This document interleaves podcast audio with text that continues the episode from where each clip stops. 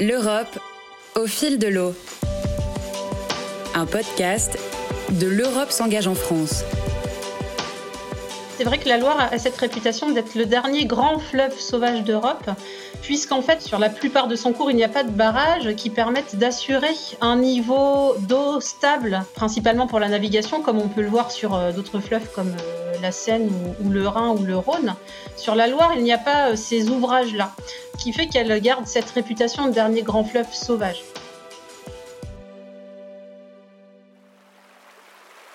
Par le passé, il faut imaginer une Loire foisonnante d'activités, un des axes majeurs en fait de transport euh, de marchandises et de personnes d'ailleurs euh, en France.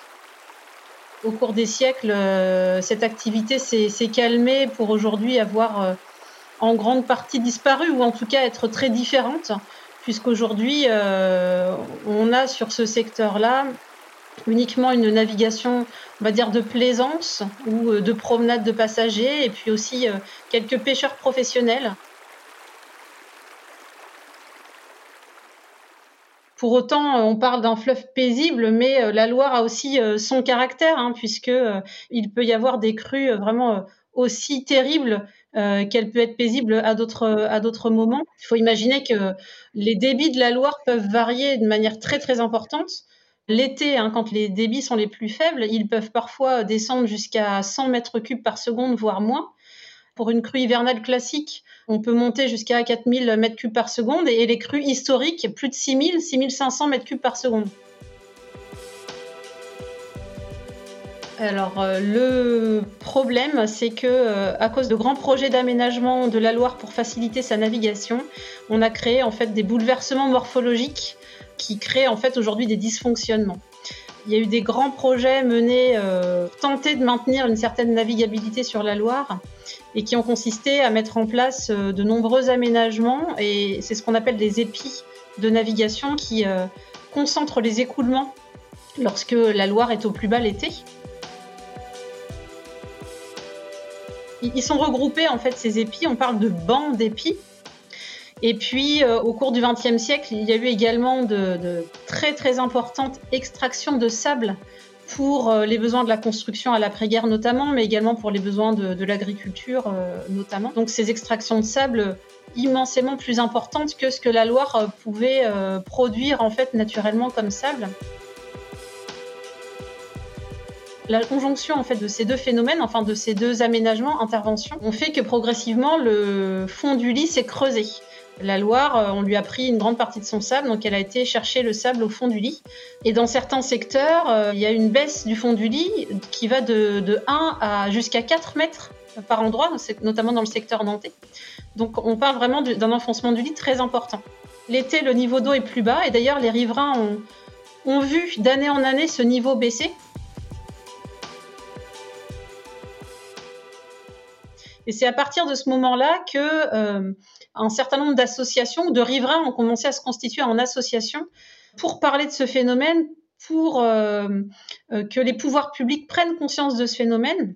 On peut citer notamment le Comité pour la Loire de demain, hein, qui est très très investi sur ces sujets, ou d'autres associations comme Sauvons la Loire, voilà, au nom très évocateur. Et ce sont vraiment ces associations qui ont contribué à une prise de conscience collective, y compris des pouvoirs publics. Les, réflexions qui sont menées euh, par ces acteurs localement, elles prennent place au sein euh, d'un plus grand projet c'est le plan Loire Grandeur Nature. Et euh, ce, plan Loire Grandeur Nature reçoit des financements européens, donc dans le cadre du FEDER Loire, donc est financé par l'Union européenne pour mettre en œuvre des actions sur, on va dire, la restauration, euh, la restauration de la Loire, sur la prévention des inondations, mais également sur les aspects euh, patrimoniaux, le patrimoine euh, ligérien qui est très riche. L'Europe au fil de l'eau. Alors le projet, il consiste à essayer de redonner à la Loire sa mobilité, sa liberté. Donc, des, un des grands leviers d'intervention, c'est ce qu'on appelle du remodelage des épis de navigation on va les abaisser et euh, les raccourcir pour que la Loire puisse bouger en fait plus librement. On retire les pierres pour qu'ils soient plus bas et plus courts. Et ça va également libérer de grandes quantités de sable qui est aujourd'hui euh, figé, emprisonné dans ces bancs d'épis.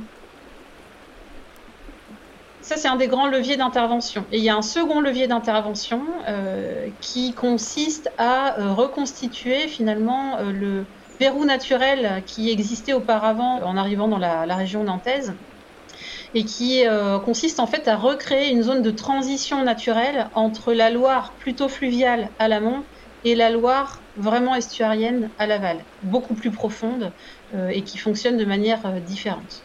Ce sont ces deux leviers qui doivent permettre progressivement au fond du lit de se rehausser et donc par voie de conséquence au niveau d'eau à l'étiage l'été de remonter et puis de redonner une mobilité, de redonner à la Loire les moyens de sa dynamique naturelle.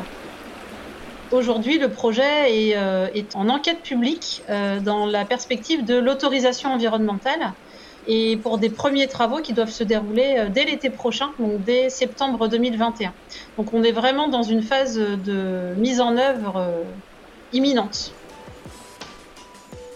Ensuite, euh, suite à l'abaissement et au raccourcissement des épis de navigation, dès les premières crues hivernales un petit peu fortes des années suivantes, les sables qui sont figés vont repartir avec le courant et on s'attend en fait notamment grâce au retour d'expérience de projets de travaux qui ont déjà été menés par le passé. Euh, on s'attend à des résultats assez rapides également sur ce qu'on appelle la remobilisation de ces sables.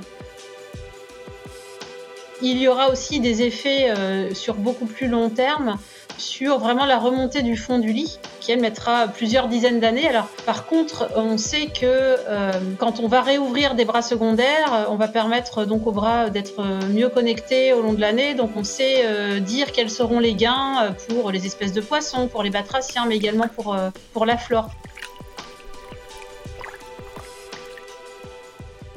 Je dirais que c'est plus une appréciation un peu qualitative à la base de, de dynamique de fonctionnement des milieux naturels.